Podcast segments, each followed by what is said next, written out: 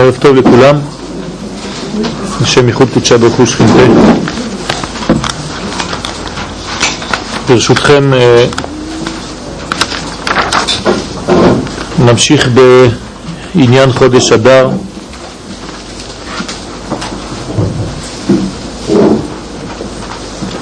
וננסה לפתח את הרעיון. השנה יש לנו שני חודשים שנה מעוברת. בעזרת השם נקווה שהעיבור הזה יוליד וייתן חיים הוא בעצם מוליד גאולה. אחרי אדר יש את ניסן. אז בעזרת השם יהיה גם כן פקידה לכל מי שצריך. גם להיכנס ולהיקלט בעיבור וגם כן לזכות בזרע של קיימה. כתוב במסכת תענית, כ"ט עמוד א', אמר רב יהודה ברד דרב שמואל בר שילת, משמי דרב, כשם שמי שנכנס אב ממעטים בשמחה, כך מי שנכנס אדר מרבין בשמחה. והנה, בסיס השמחה בישראל הוא הצד הרוחני, לפי שהוא החלק הפנימי והנצחי השלם, ורק בדבר שלם שייכת השמחה באמת. הגמרא כאן היא גמרא מאוד ידועה אבל ברשותכם אני אחזור לכמה דברים שנאמרו כאן ושאולי לא כולם שמעו כי לא כולם היו. דיברנו על העניין הזה שכשם שמי שנכנס אב ממעטים בשמחה, כך מי שנכנס אדר, אדר מרבים בשמחה. וציינו בסייעתא דשמיא שבעצם לא מדובר על עצב, על עצבות, מדובר רק על שמחה. הבסיס של הכל זה רק שמחה. אפשר להרבות או להמעיט, אבל הנושא העיקרי הוא השמחה. אין משהו אחר ביהדות. חוץ מזה, כשנכנס, מי שנכנס אדר מרבים בשמחה, ולא כתוב שזה רק אדר. אלא מי שנכנס ולא אומרים עד מתי. ולכן רש"י על המקום אומר, ימי ניסים היו לישראל, פורים ופסח. זאת אומרת שכאן יש לנו כבר ציון שעובר את גבול חודש אדר בעניין השמחה ונכנס כבר לחודש ניסן. גם המילה צריך לדייק בה. שנכנס אדר מרבין בשמחה. מרבין בשמחה דהיינו שהשמחה הייתה לפחות מינימלית כל השנה, רק עכשיו צריך להרבות.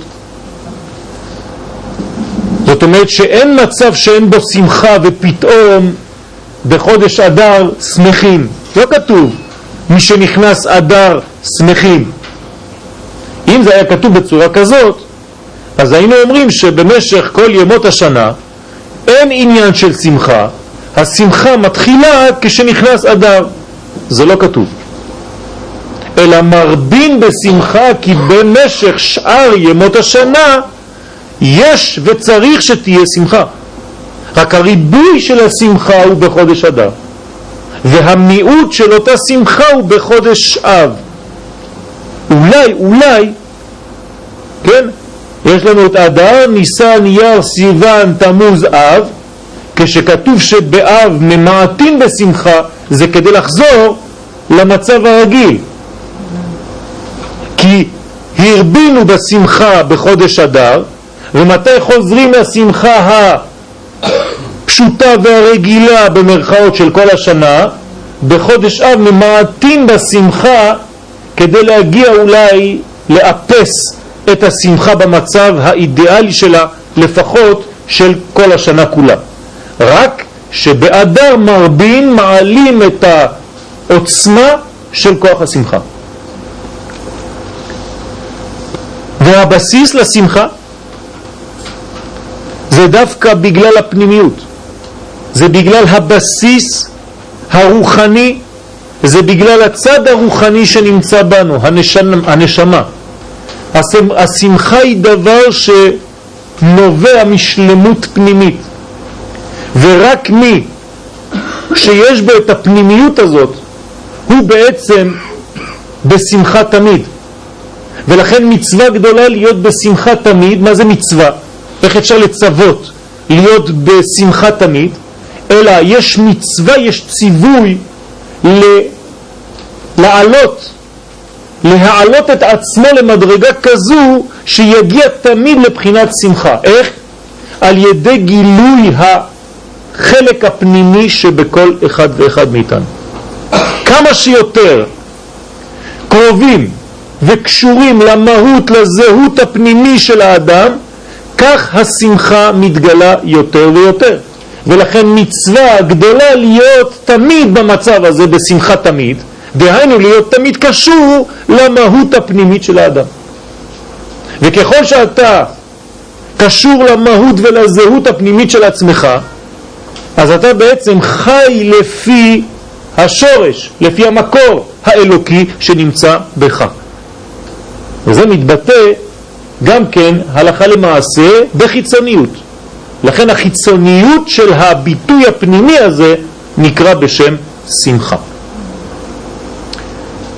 לא פלא שרק באופן כזה, בשמחה, אפשר להתגבר על כוחו של עמלק, שהוא בעצם מניעת המצב הזה. כי עמלק הוא בעצם המונע והמקצץ בנטיות, המפריד בין רוחני לגשמי, אשר ככה בדרך, בצאתכם ממצרים, ויזנב בך את כל הנחשלים אחריך, ואתה עייף ויגע ולא ירא אלוהים. זאת אומרת, כל הזנבות, כל מי שלא מתחבר לפנימיות, שם אוחז אותו המלאק. ולכן יש מצוות מחיית המלאק, שמחה את המלאק אותיות שמחה, שמחה. למחות עמלק רק על ידי שמחה, זה מה שמוחה את עמלק. הכוח של עמלק זה כוח שבעצם בולע את הפן הפנימי שלנו, שנקרא עם. התוכיות שלנו, עצמות עם ישראל זה עם. זה המושג הזה שנקרא עם, שאנחנו מתרגמים אותו באופן מוטעה לחלוטין, ואנחנו חושבים שזה אוסף הפרטים שבו. וזו טעות חמורה מאוד. לחשוב שעם ישראל זה לקבץ את כל הפרטים ואז מכל קיבוץ הפרטים אני בונה עם. זה לא נכון. העם קיים הרבה לפני הופעת הפרטים בכלל. זה כאילו שתגידו לי שלאסוף את כל קרני השמש עשיתי שמש. לא. השמש קיימת לפני הקרניים של השמש. ורק בגלל שיש שמש יש קרניים. רק בגלל שיש עם ישראל אז יש פרטים בישראל. אבל כשאתה אוסף פרטים אתה לעולם לא תגיע למדרגה של העם. כי סכום הפרטים תמיד יהיה פחות מהכלל הגדול, בדיוק כמו במתמטיקה מודרנית. היום גילו את זה במדע, שסכום הפרטים של כלל הוא תמיד פחות מהכלל עצמו. זאת אומרת שלא יכולים להגיע למצב הזה של לבנות את עם ישראל על ידי חיבור הפרטים. אנחנו לא בונים. עם ישראל זו בריאה אלוקית. מתוך הבריאה האלוקית שנקראת עם ישראל נובעים כמו קרני השמש כל הפרטים שנקראים בני ישראל. הבסיס, אני חוזר, של השמחה זה הצד הרוחני שבנו, לפי שהוא החלק הפנימי והנצחי השלם, ואין שמחה אלא כשיש שלמות. וכדברי חז"ל, אין שמחה כהתרת הספקות. תרגמו ספק בעמלק, אין שמחה כהתרת עמלק. כשאתה מוציא עמלק מתוך החיים, אתה נמצא ממילא במצב של שמחה. ולכן אתה נוגע בנצח, אתה נוגע בשלמות. כשיש שלמות אין קלקול, אין חיסרון. שלם זה שכל אחד ואחד הוא שלם במה שהוא. אולי כאן חשוב לומר כלל בתורת הסוד אמרנו בזמנו שבעולם שהייתה בו שבירת הכלים, במושג הזה של שבירת הכלים, הסברנו כמה וכמה פעמים מדברי הארי הקדוש ששבירת הכלים הייתה בגלל שכל פרט ופרט היה בפני עצמו ולא כלול באחרים. בחסידות כאילו כל נקודה ונקודה אמרה אני אמלוך בלי התקללות בשכן. לדוגמה, חסד לא מתחבר בגבורה. זה היה מצב השבירה. ולכן התיקון היה בהתקללות המדרגות, בחיבור כל הפרטים. זה נכון לכיתה א'. לכיתה ב' אומרים לנו המקובלים ז"ל שאנחנו נגיע למדרגה שהבריאה תהיה בדיוק כפי שהייתה בהתחלה, רק לא יכלה להחזיק מעמד. אני מסביר שכל נקודה ונקודה תהיה בפני עצמה. ובלי שההתקללות תמנע ממנה את הזהות שלה. זאת אומרת שחסד יהיה חסד שלם, חסד קיצוני, וגבורה תהיה גבורה שלמה וחיצונית וקיצונית בלי לאבד אפילו חלק ממנה לטובת משהו אחר. זה גמר התיקון. אנחנו צריכים להבין את המושג הזה, הוא קצת עמוק, אבל נחזור בעזרת השם לעניין, רק הזכרתי אותו כאן כדי לומר שהשלמות היא לא דבר שמאבד חלק. היום כשאנחנו מדברים על שלום, אנחנו מדברים על פשרה. אתה נותן קצת, אני נותן קצת, ואנחנו עושים איזה סלט באמצע, וזה נקרא שלום. השלום מבחינה יהודית זה לא זה. השלום זה שכל אחד שומר על השלמות שלו ומחברים את כל השלמויות ואז השלם העליון, הקדוש ברוך הוא, יתברך שמו מתגלה דרך ההשלמות. המלך שהשלום שלו, שלמה המלך.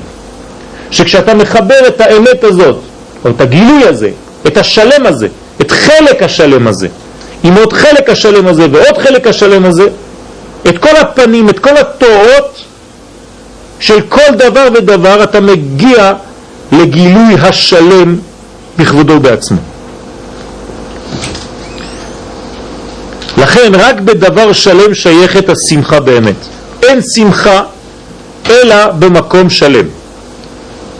בהלכות יום טוב, פרק ו' הלכה כ', שולל הרמב"ם ז"ל את מה שדימו לעצמם כמה בני אדם בעניין השמחה. זאת הרמב"ם כאן יוצא נגד כמה אנשים שהסבירו את, הצ... את השמחה באופן הבא, וזה לשונו. כשאדם אוכל ושותה ושמח ברגל, בחג, לא יימשך ביין ובשחוק וקלות ראש, שיזהר מאוד ליפול להימשך לעניין הזה של יין ושחוק וקלות ראש. ויאמר שכל מי שיוסיף בזה ירבה במצוות שמחה. לא. שהשכרות והשחוק הרבה אומר הרמב"ם וקלות הראש אינה שמחה אלא הוללות וסכלות ולא נצטווינו על ההוללות והסכלות אלא על השמחה שיש בה עבודת יוצר הכל שנאמר תחת אשר לא עבדת את השם אלוהיך בשמחה ובטוב לבב מרוב כל. הלמדת, ממשיך הרמב"ם, שהעבודה בשמחה ואי אפשר לעבוד את השם לא מתוך שחוק ולא מתוך קלות ראש ולא מתוך שכרות. הגדרה, מידה, שיעור לגודל השמחה. איך אפשר להגיע למדרגה של שמחה? לכאורה אנחנו בתקופה של אדר, ובאדר יש עניין לבסומה בפוריה.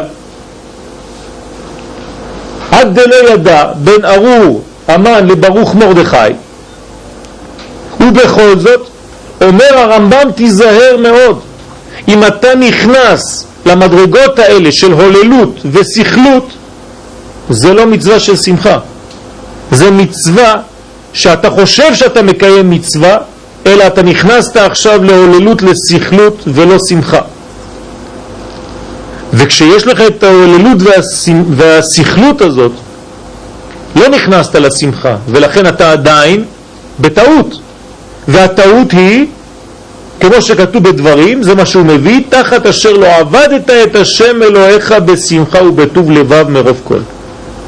למה? כי אין לך שמחה בעבודת השם. אה, אתה חושב שהשכרות שלך, ששתית הרבה יין, אז אתה עכשיו במצב של שמחה בגלל שאתה צוחק ואתה אומר דברים, טעות בידך, תיזהר. אתה צריך כל הזמן להיות במצב של דבקות, לא שכרות, לא קלות ראש ולא שחוק, אלא דבקות אמיתית בשורש. כשנכנס יין יצא רק דבר אחד, נכנס יין יצא סוד. אם כשאצלך היין נכנס ויוצא משהו אחר, תדע לך שיש בעיה בשכרות שלך, לא היית בשמחה באמת. יש לך טעות בכיוון. ואתה צריך לדעת שכשאתה משתכר, איזו מדרגה שלך יוצאת החוצה. ועד שהמדרגה הזאת היא מדרגה אלוקית, אז אתה אפשר, אפשר שתדבר על שמחה, כי אמרנו מה זה השמחה? הדבר הפנימי, הזהותי, המקורי שנמצא בתוכך. אם זה מה שיוצא כשאתה משתכר, כשאתה מתבשם, כלשון הגמרא בפורים, אז זה בסדר. כי מה יצא? הזהות, הפנימיות, המקוריות, האלוקות, החלק האלוקי שנמצא גנוז בתוכך. וזה החלק הנשמתי. הוא מתגלה דרך הדיבור ודרך המעשים בפורים. אבל אם מה שיוצא הוא נגד הדבר הזה, הוא סותר את הדבר הזה, תדע לך שלא עבדת את השם, כן, מתוך שמחה ומרוב קול, זה הבעיה שלך. בדרך כלל זה מרוב קול, בגלל שיש לך יותר מדי.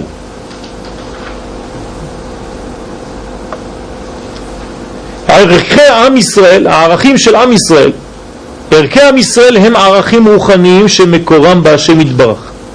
ולכן הם מלאים כל טוב ואין בהם את סממני שמחת העוללות של התפרקות מן הערכים והמוסר ושכחת העצמיות. זה אצל הגויים. כשנכנסים לשכרות הם שוכחים הכל. הם שוכחים אפילו את עצמם את הזהות כי אין זהות פנימית אדם מישראל אסור לו, כי אדם מישראל הוא מלא באור השם, הוא מלא בטוב השם, ולכן כשיוצא משהו ממנו במדרגה העליונה שלו, של שמחה, צריך לתת רק דברים שהם באמת מאותו צבע, מאותה תכונה של אותו אור אלוקי פנימי ועצמותי. אם יוצא משהו אחר, תדע לך שהאדם הזה הוא נמצא מחוץ לערכים. ולכן, תכלית העבודה בישראל הוא הזיכרון והדעת. זאת אומרת, אנחנו צריכים לזכור. צריכים לזכור כי אנחנו כבר למדנו הכל.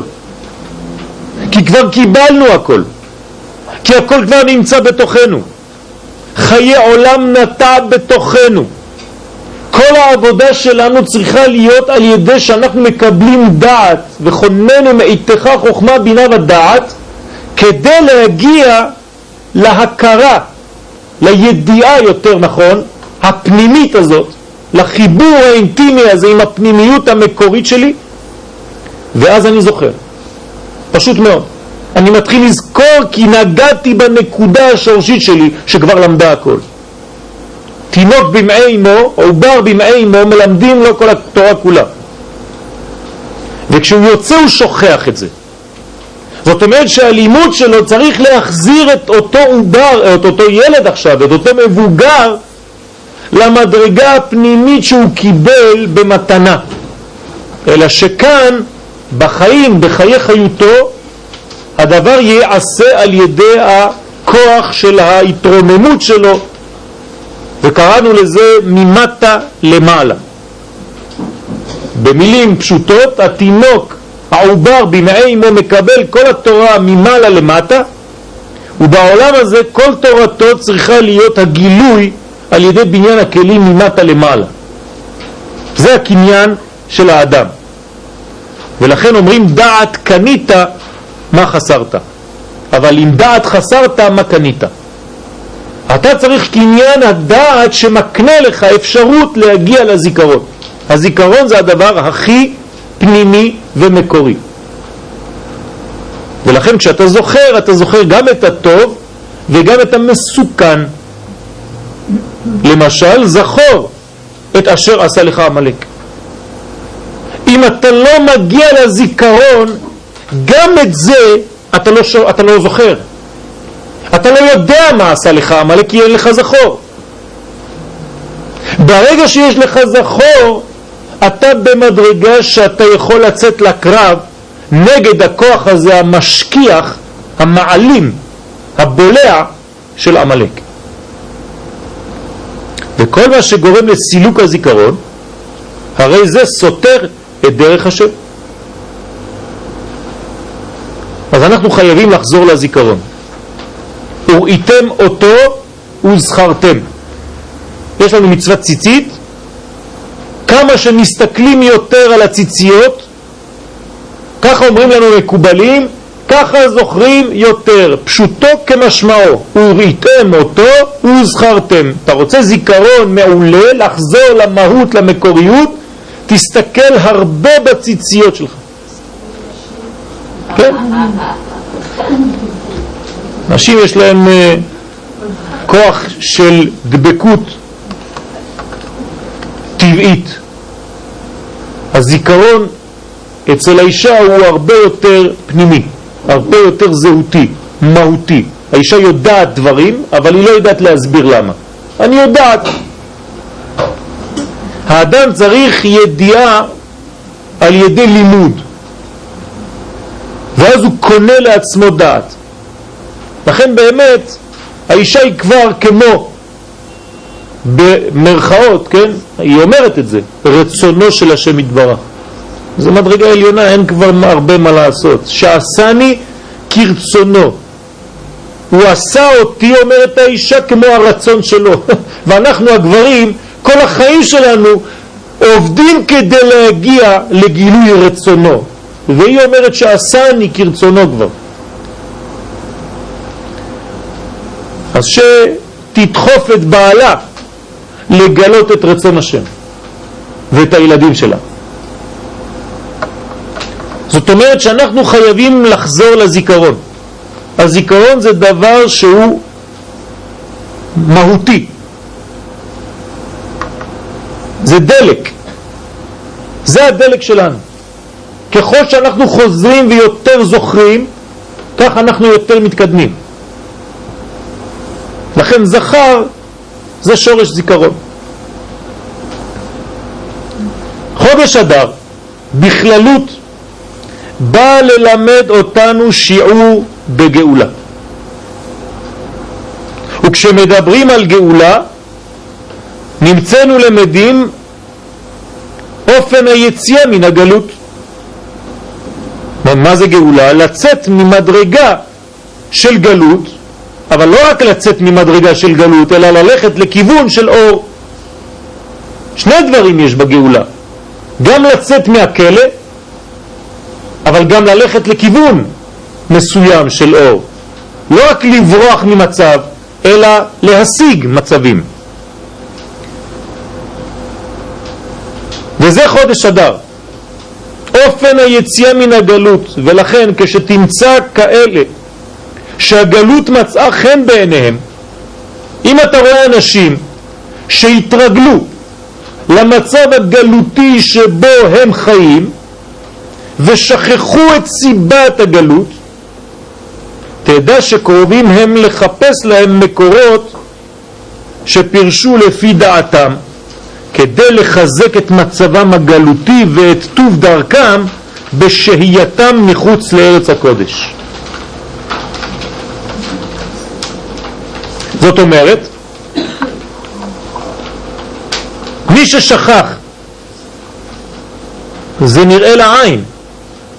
איך? הגלות מוצאת חן בעיני עצמו. הגלות היא מוצאת חן בעיני עצמה. יש חן בגלות הזאת. הם אפילו יגידו לך, תשמע, זה הרבה יותר כיף. יש דבר שמוצא חן.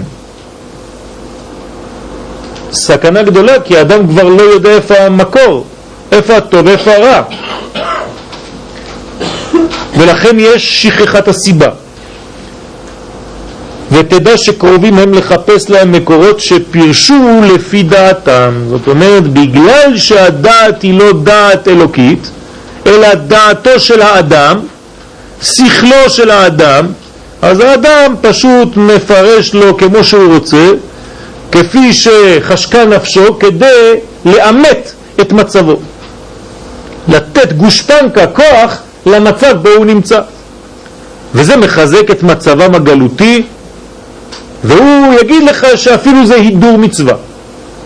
טוב דרכם בשהייתם מחוץ לארץ הקודש. כן, אפשר להישאר כאן. מה הבעיה? הנביא ירמיה מתאר בנבואתו איך לכאורה צריך להיות מצבם של ישראל בגלות. וכך הוא כותב, פרק כ"ט, ה' ז'. תראו מה אומר הנביא, בנו בתים סליחה, בנו בתים. ושבו וניטעו גנות ואיכלו את פריין. קחו נשים והולידו בנים ובנות. וקחו לבניכם נשים ואת בנותיכם תנו לאנשים ותלדנה בנים ובנות. ורבו שם ואל תמעטו ודירשו את שלום העיר אשר הגלתי אתכם שם והתפללו בעדה אל השם כי בשלומה יהיה לכם שלום. אז אה, לכאורה ככה צריך להיות המצב של ישראל בגלות. זה מה שאומר הנביא. הנביא כאן מצווה מה לעשות שם, לבנות בתים, להוליד, להמשיך, לבנות ולהיבנות והכל. תורת הגלות ניסתה להיאחז בדברי הנביא. אז כל אלה שנמצאים בחוץ לארץ נתפסים למאמר הזה של הנביא והם אומרים לך הנה מה אתה רוצה בפרק כ"ט הנביא אומר לנו בדיוק מה שעשינו אז הם נאחזים בתורה הזאת כדי לבסס את שיטתה של היהדות בחוץ לארץ, הדוגלת בהתפתחות ישראל בגלות ובהישארות בלתי מוגבלת בארצות העמים ובמדינות שקיבלו אותם לגור בהן. יש לנו דברי הנביא, אנחנו מקיימים את דברי הנביא. אין לנו אלא דברי הנביא ירמיה. ככה יאמרו לכם. מה הקשר לפורים? כן? מה זה? שיעור בציונות? מוריי ורבותיי, אנחנו לא אומרים הלל בפורים. אנחנו לא אומרים הלל בפורים כי למרות כל מה שעשינו שם וכל ההצלחה וכל מה שיצאנו, עדיין נשארנו שם עבדים. לא עלינו לארץ ישראל אחרי כל הגלות הזאת. אז לא אומרים הלל. עדיין לא תפסנו את הכל ולא הצלחנו להבין את הדבר במלואו. אז חשבתי לנכון לא רק לדבר על פורים כפי שאנחנו רגילים לאחוז ואת חג הפורים ואת ימי אדר, כי שם היה הפור, אלא להבין את הדברים בזווית או מזווית אחרת. וככל שיגיע טוב יותר למקום הזה, ככה הם חושבים, שם, זה יכול להיות בשושן, או זה יכול להיות בפריס, ברומא או בניו יורק, ככל שיהיה טוב לאותו מקום, כך יהיה טוב יותר ליהודים לגור בו. ולכן, נקבע המנהג לדרוש ולהתפלל בשלום המדינות ההן. ויש תפילה למדינה בה נמצאים. בינתיים אני אומר הכל הפוך ממה שאני חושב. אז לאן אנחנו מתקדמים? אלא שדברי הנביא באו כהוראת שעה. יש דברים כאלה. אתה נמצא שם עכשיו, יש לך מצווה לשעה, לעכשיו, לעשות את מה שאני אומר לך עכשיו. וכעצה טובה ולא כמציאות קבועה לדורות. למה זה עצה טובה? כי אם לא היו עושים את זה,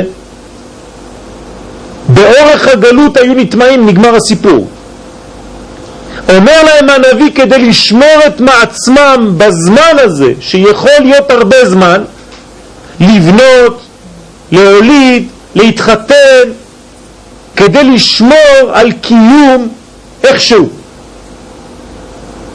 וכך כתב הרב עוזי קלקיים זצ"ל בספרו מגד ירחים, באר ירחים. ככה אומר הרב, דברי הנביא באו להוציא מליבם של נביאי השקר שהטעו את העם לאמור לא תהא גלות. זאת אומרת, למה כן צריך לעשות את מה שאמר הנביא כדי להראות לנביאים שאמרו שלא תהיה גלות שכן תהיה גלות בגלל שנביאי האמת אמרו שכן תהיה גלות. אז בני ישראל צריכים לחיות את הגלות ולעשות את כל מה שהנביא מצווה כדי להראות שכן יש גלות והם מחוץ לארצם.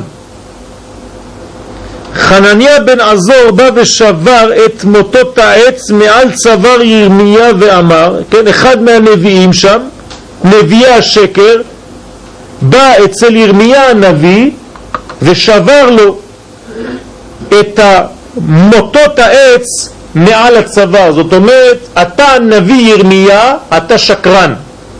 ככה אמר לו אותו נביא שקר.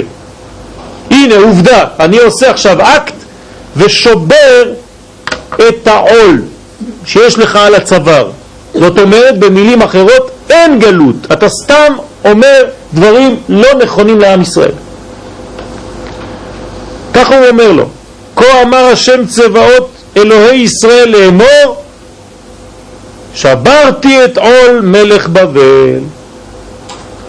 כאילו, בא עם נבואה, זה נבואת שקר.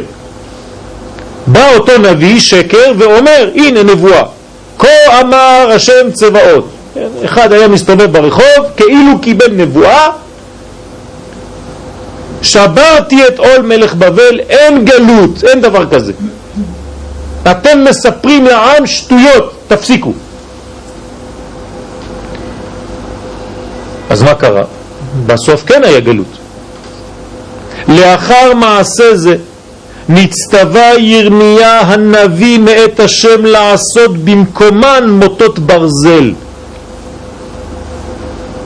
הקדוש ברוך הוא כדי להראות שהנביא ירמיה הוא הנביא האמיתי במקום מוטות עץ שהיו על הכתפיים של הנביא, כן זה היה ביטוי לגלות, הוא החליף את המוטות עץ ואמר לו לעשות כאלה מברזל.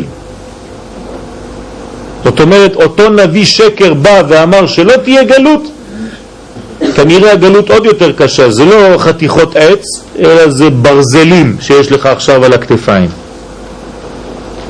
וחיזק את תוכן דבריו שהגלות אכן באה. יש גלות. וכך הוא מתבטא.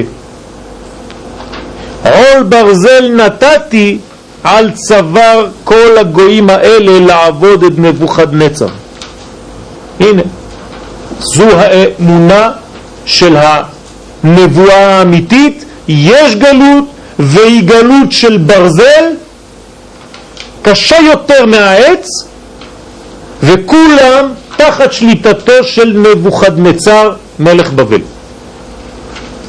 על רקע זה נאמרה נבואתו של ירמיה הנביא, דירשו את שלום העיר. זאת אומרת, עכשיו שאתם בגלות, ויש גלות, אתם מחויבים להתפלל בשלום המדינה שבה אתם נמצאים בגלות. זאת אומרת שזה הוראת שעה על הגלות הזאת כדי להראות שאכן יש גלות, אבל הגלות הזאת היא זמנית, ובתוך הזמן שאתה נמצא שם, תעשה את כל מה שאמרתי לך. בנו בתים, מתעוגנות, יאכלו את פריין, קחו נשים, הולידו בנים ובנות וכו' וכו'. כי הייתה זו הוראת שעה כדי להודיע על 70 שנות הגלות שהיו מתקרבות. אז תסתכלו בדברי הימים, ב' ל"ו כ"א. אין לראות בנבואה זו של הנביא ירמיה לימוד לדורות. אי אפשר ללמוד מהנבואה הזאת לכל הדורות. אסור לנו. אלא לימוד לשעה בלבד. זה לימוד מאוד נקודתי במושג הזמן. אבל מי שהתחילו לדרוש בשלום העיר, אלה שהיו בחוץ והקשיבו בסוף לדבריו של ירמיה והתחילו להתפלל בשלום העיר, כבר שכחו לדרוש בשלום ירושלים. אומר הרב, הם כל כך התפללו בשלום העיר, שעכשיו העיקר זה שפריס תהיה בסדר. ירושלים זה סיפור אחר. אנחנו בינתיים חיים כאן, אז שבפריס יהיה טוב. ובמיוחד, כשנפתח בפניהם רעיון שוויון הזכויות, זאת אתם אזרחים ככל האזרחים במדינה, שווי זכויות, קיבלוהו בשמחה, כן, את הרעיון, בשמחה יתרה, ונבלעו בגלותם. עכשיו אתם יכולים להיות כמו כולם. כשראה זאת הגאון רבי צבי הירש קלישר, זכר צדיק לברכה, מיד פנה אל הרשר הירש כדי שיפעל למען יישוב ארץ ישראל. הרשר הירש היה לו גישה אחרת לחלוטין. הוא אמר הפוך, שצריך שיהיו יהודים בכל מקום בעולם. ובא הרב צביקה לישר ואמר לו, תתחיל לפעול, שאנשים יחזרו לארצם. מה אמר לו הרב? ענה לו הרב, מה שכבודו חושב למצווה גדולה, הנני חושב לעבירה לא קטנה. זאת אומרת, הוא אמר לו, זה עבירה לעלות לארץ ישראל ולא עבירה קטנה, אלא עבירה גדולה. ככה ענה לו. מה זה אומר? הגלות הצליחה לעוות ולשבש את הכרת הטבע האמיתי של עם ישראל. זו הגלות. אני מדבר על גלות בנושא חודש אדר, כי חודש אדר יש בו סכנה. ולכן חכמים אמרו לנו, מי שנכנס אדר מרבים בשמחה, כי אם אתה לא מרבה בשמחה אתה תגיע לשלב שאם השמחה שלך היא השמחה הרגילה של כל השנה, אתה תיפול. תיזהר. זאת אומרת שריבוי השמחה באדר נובע בגלל הסכנה הגדולה באדר. לכן תרבה בשמחה. ובשמחה רגילה אתה לא תחזיק מעמד. כי הקליפה של עמלק מופיע בחודש הזה יותר חזק מכל חודשי השנה. לכן יש חג הפורים. חכמים מסבירים לנו שכשיש חג זה בגלל שאנחנו יוצאים נגד קליפה. בכל חג וחג בשנה יש קליפה שמתגברת. בפסח זה קליפת מצרים, בכסלב זה קליפת יוון, וכו' וכו' וכו'. באדר זו קליפת עמלק, ולכן אנחנו חייבים כל מה שעושים באדר בעצם מחובר לרעיון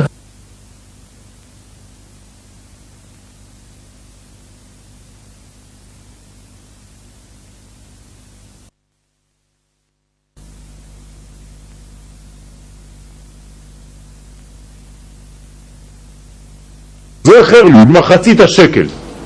למה? כדי להראות לנו שהקדוש ברוך הוא הקדים רפואה למכה. הקדים את השקלים של עם ישראל לפני השקלים של המן, שקנה את עם ישראל. מה הקשר? הנה הקשר. תמיד אותו עניין חוזר. יש סכנה גדולה, סכנה של פירוד בחודש אדר. סכנה של התנתקות מהשורשים האמיתיים שלנו. תוכניות למיניהם. ואנחנו צריכים על ידי השמחה לחזור לשלמות, לתוכנית של התחברות אמיתית לשורשים, לזהות, למהות. לכן צריך מאוד מאוד להיזהר. אדר יכול לשחק בשני דברים, ונהפוך הוא. אבל הנהפוך הוא הזה הוא מסוכן. אנחנו צריכים לעשות שבנהפוך הוא יהיה מהרע לטוב, ולא מהטוב לרע חס ושלום. ולכן כשאומרים ונהפוך הוא, יש המשך. אשר ישלטו היהודים המה בשונאיהם ולא הפוך. שחז ושלום שהשונאים ישלטו על עם ישראל בגלל ה"ונהפוך הוא" בצורה השלילית. הגלות הצליחה לעוות ולשבש את הכרת הטבע האמיתי של עם ישראל, ומכאן ועד לייאוש לקיחת חלק אקטיבי בתהליך גאולת ישראל, הדרך הייתה קצרה מאוד למדי. זאת אומרת שהאנשים מתייאשים בתהליך הגאולה. למה? בגלל אותו ייאוש, בגלל אותו חלק שהגלות אכלה את האדם.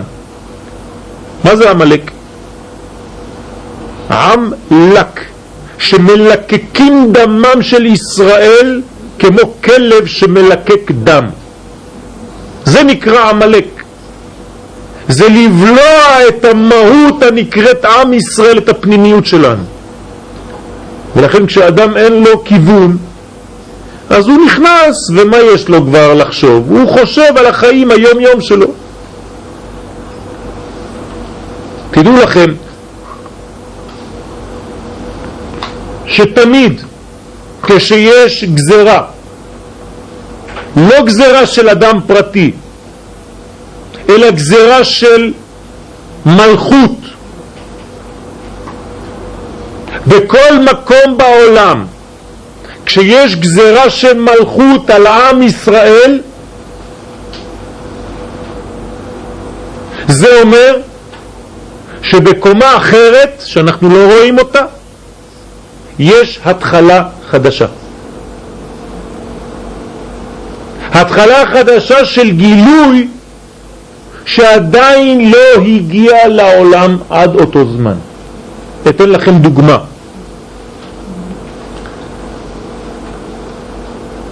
כשהייתה גלות רומי והיו התנאים רבי יהודה בר אלי, רבי יוסף ורבי שמעון בר יוחאי מתווכחים על טיבה של אותה גלות, על מעשיהם של הרומאים במסכת שבת דף ל"ג. ורבי יהודה העילה אותם ורבי יוסף שתק. רק רבי שמעון בר יוחאי אמר את מה שאמר בפה מלא אז הרומאים קבעו יהודה שעילה יתעלה מי שאמר טוב עלינו שיעלה מי ששתק שולחים אותו לגלות בציפורי בגליל, רבי יוסף. ומי שגינה, אסור לגנות את המלכות, יהרג. רבי שמעון בר יוחאי, היו צריכים להרוג אותו. מה עשה רבי שמעון? ברח. ברח למערה 13 שנה. לכאורה נגמר כל הסיפור.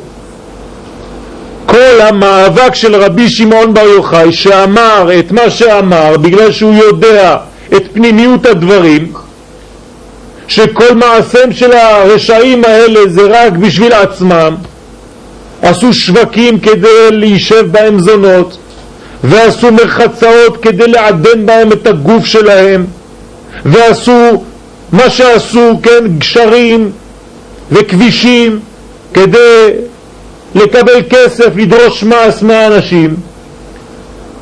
רבי שמעון מריחו אומר את הסוד, אומר את הפנימיות. ברגע שהוא בורח, נגמר. ההפגנה שלו נגמרה. זה לכאורה. זה לא נכון. ברגע שהוא בורח במרכאות מהמצב הזה, שמה במערה הזאת, רחוק מכל הפוליטיקה יוצא אור חדש לעולם, ספר הזוהר. דווקא אז, בגלל שיש גזרה של מלכות על אותו בן אדם, הוא בורח למערה ומשם יש גילוי חדש בעולם של ספר הזוהר שיהיה לא רק הכלי לצאת מאותה גלות שם, אלא הכלי של כל הגלויות עד ביאת המשיח. מה זה אומר? מה שאמרתי לכם מקודם, דווקא בגלל הגזרה נולד בעולם דבר חדש שלא היה. דוגמה נוספת, שאול ודוד. שאול הוא מלך, דוד עדיין לא. הנביא באותה תקופה שמואל. שאול כבר לא יכול לסבול את המציאות של דוד והוא מוציא אותו להורג גם כן, שאול אומר שצריך להרוג את דוד שהוא עדיין לא מלך וכולם מחפשים וכולם עובדים, כל המדינה כולה, כדי לתפוס ולהרוג את דוד. ודוד נמצא במצב על הפנים, כמו שאומרים. הוא בורח ופתאום ברגע האחרון מזמין אותו שמואל הנביא ואומר לו, דוד, אתה המלך הבא. מה אני המלך הבא? עוד חמש דקות גומרים אותי. אתה המלך הבא והבן שלך יבנה את בית המקדש ו... מה החידוש? מלכות ישראל קבועה שלא הייתה עד עכשיו. עד עכשיו זה היה שאול, בהשאלה, שאול. עכשיו זה בקביעות. וחוץ מזה בניין בית המקדש, גילוי מלכותו בעולם. לא היה דבר כזה. מתי זה הגיע? דווקא כשהמלכות מוציאה גזר דין על בן אדם או על קבוצה של אנשים. והדוגמאות רבות. לענייננו אתם מבינים, כשהמלכות מוציאה גזר דין על קבוצה של אנשים, זה אומר דבר אחד, שאנחנו בקרוב מקבלים מדרגה שלא הייתה עד עכשיו בעולם. כמו אצל רבי שמעון שהתגלה ספר הזוהר, כמו אצל דוד בית המקדש והאור הגדול של מלכות ישראל, עכשיו תדמיינו, כי כל הזמן זה יותר ויותר גבוה. בגלל שיש גזרה כזאת של מלכות ולא של אדם אחד, אלא כל המערכת עובדת בשביל לבצע את גזר הדין, בגלל זה נולד דבר חדש שלא היה כמותו בעולם בקרוב. כן, נולד, בעזרת השם. ועכשיו זה, זה בפנים, זה כבר נעשה רק בקומה אחרת, בקומה אלוקית. זה כלל, תדעו לכם, אני לא אומר לכם כאילו איזה תפילה, שאני מתפלל שבעזרת השם יהיה דבר כזה. זה כלל, הקדוש ברוך הוא קבע את הכלל הזה. רק שהמצלמות שלנו תמיד מצלמות את מה שקורה למטה. כן, תסתכלו על דוד המלך, הוא בורח, כולם רצים אחריו. כתוב בכל המקומות בארץ, wanted. גמרנו, אין לו סיכוי לחיות. ורבי שמעון בר יוחאי, אין לו סיכוי בכלל לחיות. רומי השלמה הגדולה הזאת. והוא רבי שמעון עם הבן שלו לבד באיזה מערה שמה. כן? כשאתה מסתכל למטה אתה לא רואה כלום. אתה רואה רק ייאוש. אבל אם אתה יודע לכוון את המצלמה שלך למה שקורה ברובד פנימי, רוחני, שם נולד, ולא ייוולד, נולד כבר עכשיו דבר שעוד מעט יגיע לכדור הארץ. אבל הוא כבר נולד. הוא בתהליך של ירידה. ותזכרו טוב, זה כלל, זה לא איזה תפילה ורצון, זה כלל שהקדוש ברוך הוא בעצמו קבע בעולם. והדבר הזה מופיע תמיד ברגע האחרון שחושבים שהכל אבוד.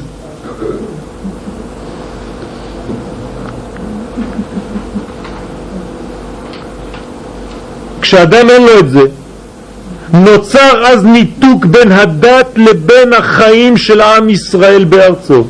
אדם לא מבין את זה. הוא מתנתק מארצו, מהגוף של אומתו. כי הרי ארץ ישראל זה גוף האומה. הדת יצאה למלחמה נגד הטבעיות הישראלית. זה שיעור נגד הדת. כי הדת הורגת את הטבע האמיתי של עם ישראל, צריך להיזהר מהדת. אסור לנו ליפול לדתיות במובן המילה הפשוט שהוא בעצם פולחן בעשיית דברים חיצוניים. אנחנו חייבים לכבד את התכונה הנצחית והטבעית שטבועה בנו. את הטבע הישראלי שהקדוש ברוך הוא חנן אותנו. את זה צריך לכבד.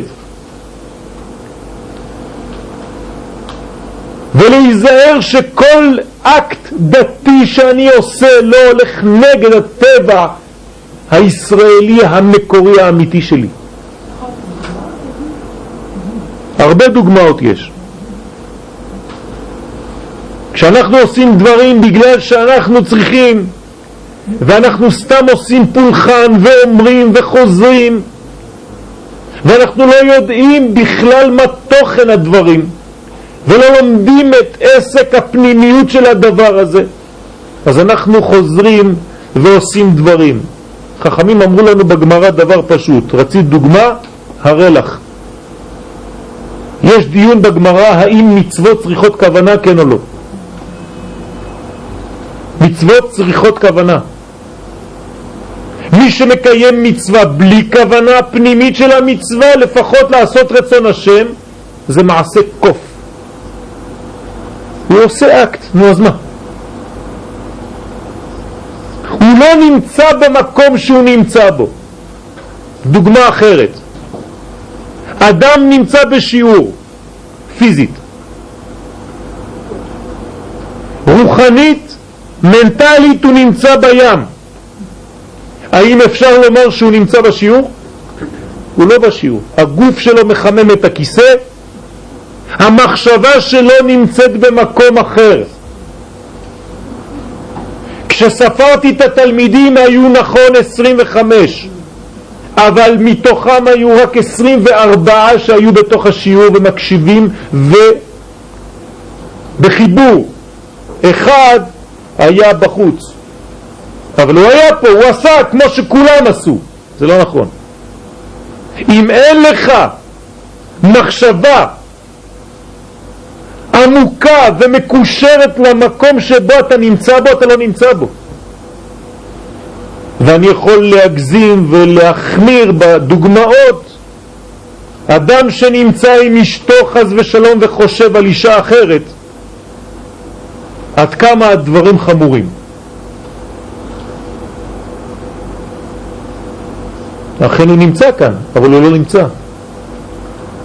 עד כדי כך שלפי הזוהר הקדוש התינוק שנולד נקרא ממזר. חז ושלום. כמה שחשובה המחשבה והמודעות איפה אתה נמצא כשאתה נמצא. כמובן זה מבחינה רוחנית. הזוהר הקדוש תמיד רואה את הדברים מהבחינה הזאת. אבל אם הזוהר אומר דברים זה לא פשוט. צריך להתייחס אליהם אז התפתחה שיטה גלותית האומרת שאפשר לחיות באופן שלם את יהדותו בכל מקום בעולם ולכן גם כדאי לטפח את מעמדם של ישראל שם ולחזק בזאת את הקניינים הרוחניים שלהם בעודם מחוץ לארץ הקודש. אין לזה סוף.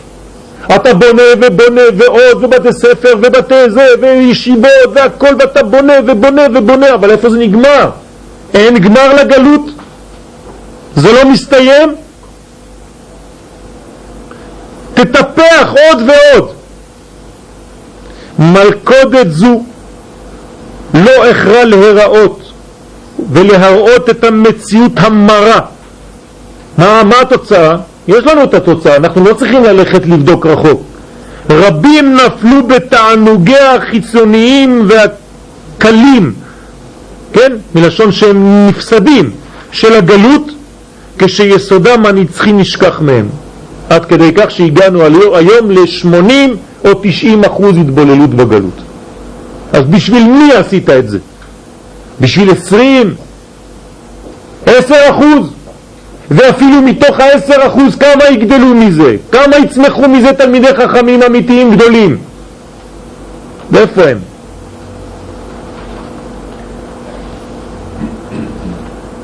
זאת אומרת שאני חוזר לעניין. אפשר לעשות את זה? צריך לעשות את זה כמו שאומר הנביא ירמיה, בנו בתים ושבו וניטעו גנות ואכלו את פריין בתנאי אחד, שאתה יודע שזה הוראת שעה ולא כתכלית.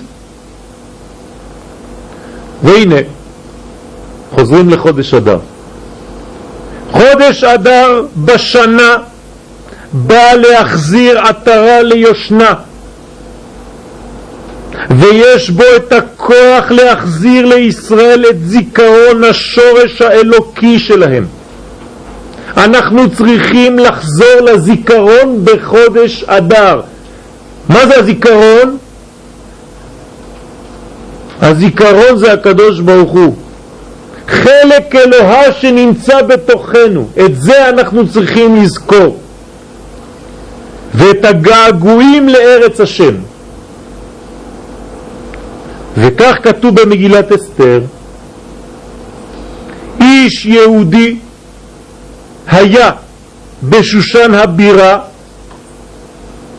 ושמו מרדכי. מעניין מאוד. וכולם מה הם היו? רק אחד היה? איש היה רק אחד שקראו לו איש במדרגה כזאת גדולה?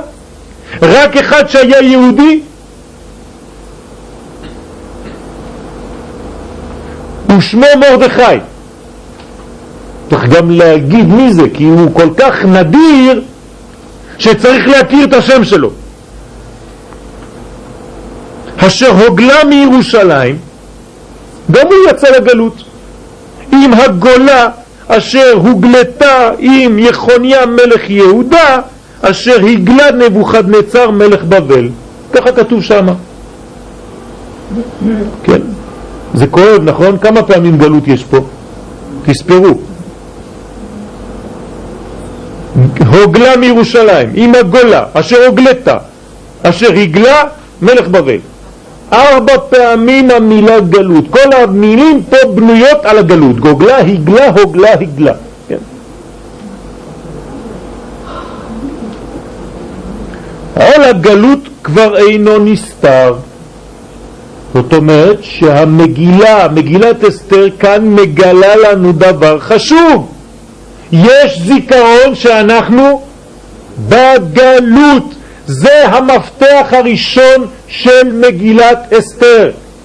כשהדברים מתחילים להשתנות, מתי זה משתנה?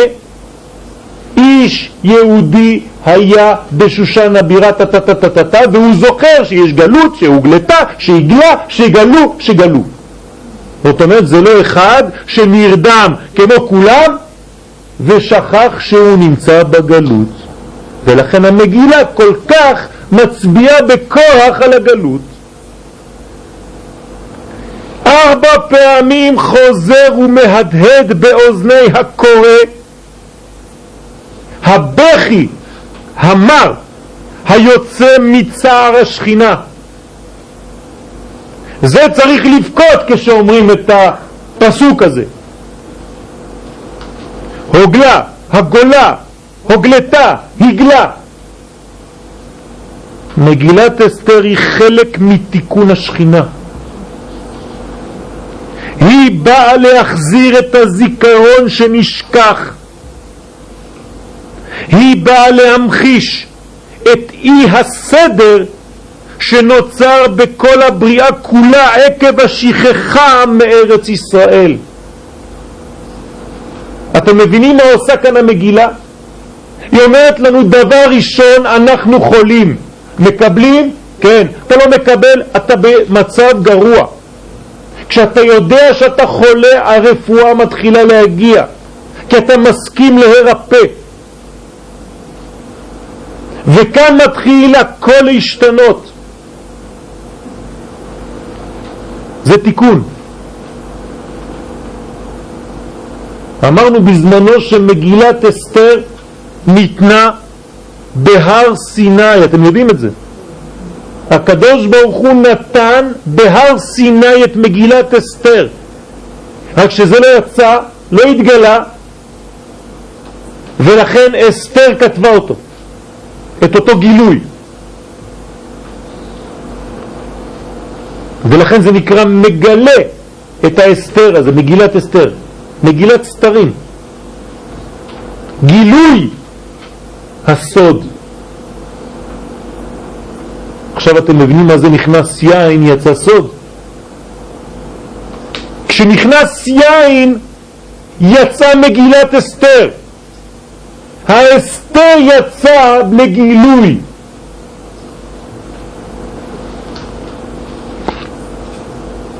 וממהות העם ומחיבורם הטבעי יחד, גוי אחד בארץ. זה שכחנו. זה המגילה מזכיר לנו בהתחלת השינוי. בא ונהפוך הוא. אולי כאן מתחדשות ארבע לשונות הגאולה. איפה ראינו את ארבע לשונות הגאולה? בפסח. מאיפה זה מתחיל? בחודש אדר רבותיי. ולכן אנחנו לא חוגגים את פורים באדר א', אלא באדר ב', כדי שנהיה קרובים לגאולה של ניסן. כי בית דין, הזמן שלו זה חודש ימים. זאת אומרת שהחלטנו דבר יש 30 יום כדי להבין את אותו דבר ולהביא ראיות. ולכן בי"ד וט"ו לחודש אדר אנחנו כבר מכריזים על גאולה וזה יהיה בדיוק חודש אחרי. י"ד וט"ו שזה בעצם ליל הסדר. מפה יוצאים ארבע לשונות של גאולה. מהגולה, הגלה, הוגלה, הוגלתה כשזוכרים את הגלות המרה ומבינים את המצב החולני שנמצא בו עם ישראל כשהוא מנותק מאדמתו ואוכל משולחנות זרים ולא משולחנו של מקום. אני מזכיר לכם, כששאלו את רבי שמעון בר יוחאי למה קרה מה שקרה, מה הוא אמר? דבר אחד, בגלל שנהנו מסעודתו של אותו רשע, בגלל שהלכו לאכול משולחנו של אותו רשע. מה יאמרו האנשים? אבל רבי שמעון, השתייה כדת, אין אונס, הכל כשר, יש לך כשרות הרבנות הראשית למילאנו, לפריס.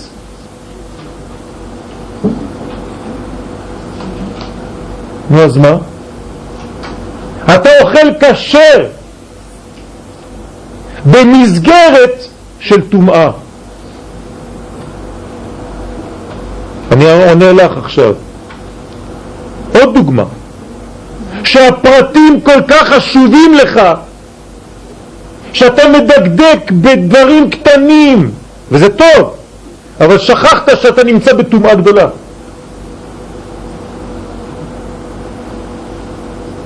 אתה כל כך מדייק בדינים הקטנים שאתה יכול לדחוף ולזרוק ולקלל ברחוב כי מפריעים לך להבין את הגמרה שאתה לומד עכשיו.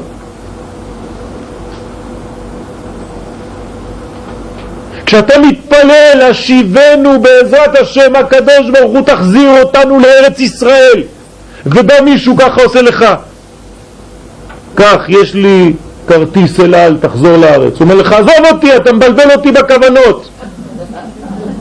זה אותו דבר.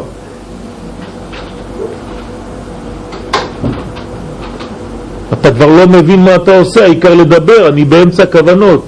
הוא נותן לך כבר הלכה למעשה, אתה זורק אותו. כי אתה לא מבין את הדברים. אתה לא מפנים את הדברים. אתה לומד מוסר ואתה לא יודע לקיים אותו. אתה לומד תורה, אתה יוצא מהספר כאילו אתה בעולם אחר. איפה התורה ואיפה החיים שלך? לרמוס חצריי? מה אני צריך אותך? מה אני צריך אדם שלומד והופך להיות מחשב?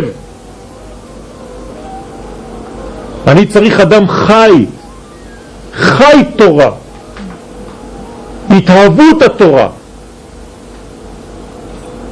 ולא מחשב, מחשב יש לי בבית, אני לוחץ על כפתור, הוא נותן לי את כל הפסוקים, אני לא צריך רב. בשביל מקורות אני לא צריך רב. אני צריך רב כדי לראות איך הוא חי, מה אופן החיים שלו, איך הוא מכבד את הבריות כולן.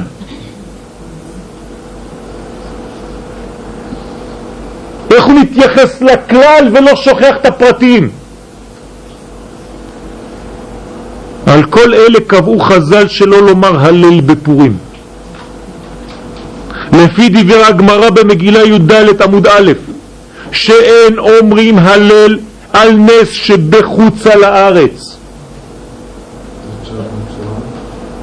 יציאת מצרים זה בכיוון של ארץ ישראל, הולכים בשביל ארץ ישראל, בשביל של ארץ ישראל. שם עדיין יצאו, נשתחררו מאותו רשע והלכו לשולחנו של אחר. עזבו את צרפת והלכו לקנדה.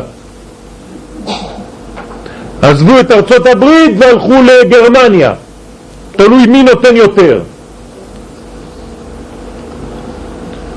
אפילו גאולה כגאולת ישראל בימי הפורים זה גאולה גדולה שיצאו ממוות לחיים וזכו לקבל התורה מחדש באהבה ובשמחה מתוך הכרה ורצון כמו שכתוב במסכת שבת דף פ"ח הדור קיבלוה בימי אחשורוש זאת אומרת הגמרא אומרת הם קיבלו את התורה שם. נו זה לא מספיק? עם כל זה אין כאן עדיין גאולה שלמה כיוון שעם ישראל לא חזר לארצו. ולא עוד, אלא שבקביעת מקרא מגילה לדורות תלו הזיכרון על הנס בארץ ישראל. מה עשו חכמים? דבר מאוד מוזר. כל מה שעשו בנס פורים רק לפי ארץ ישראל. מה? ולכן קשרו עניין קריאת המגילה בט"ו לחודש אדר בערים המוקפות חומה מימות יהושע בן נון. מה הקשר? למה אני צריך לקרוא מגילה בט"ו לחודש בערים שמוקפות חומה? מזמן יהושע. מה הקשר? אנחנו מדברים על שושן הבירה. למרות שהיה הנס בשושן הבירה. למה? כל זאת כי הייתה ארץ ישראל חרבה באותם הימים. וחז"ל ראו לנכון לחלוק לכבוד ויהיה זה זיכרון לארץ ישראל בנס הפורים. הכל ביחס לארץ ישראל. אפילו הקריאה של המגילה כמו בירושלים, בט"ו לחודש. השנה קצת מיוחד, פורים משולש. על אף שהתקופה הזוהרת וההתעלות הרוחנית של ישראל לאחר כל הגזרות שבוטלו וששלטו היהודים המה בשונאיהם, ככה כתוב במגילה, למרות זאת לא נשכחה מרבותינו קדושת ארץ ישראל. לא עשו איזה חג מנותק מארץ ישראל ואמרו הנה הצלחנו ברוך השם, כן ברוך השם אבל זה לא נגמר. אני חייב לקשר את הכל עד שעם ישראל יחזור לארצו.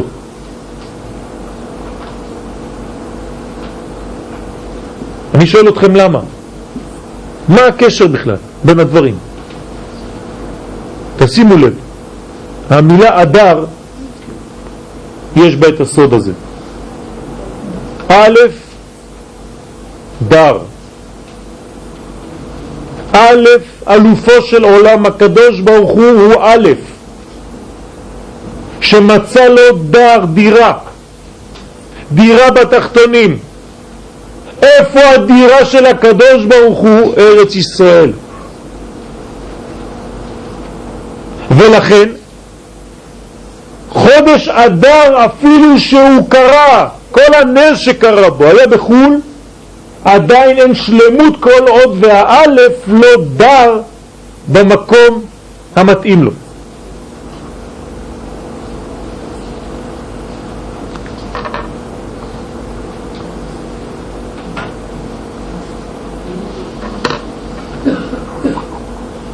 זאת אומרת שחודש אדר זה גילוי מלכות בעולם.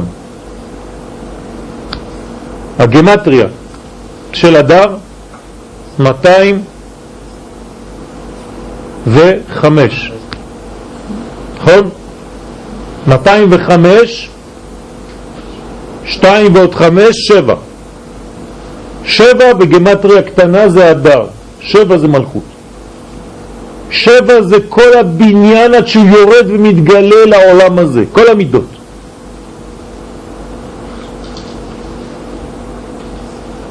ולימוד הוא לכל הדורות. מי שזיכרון חיבת ארץ ישראל קרוב לליבו, לא ישלים לעולם עם מצב גלותי. זוהר ככל שיהיה.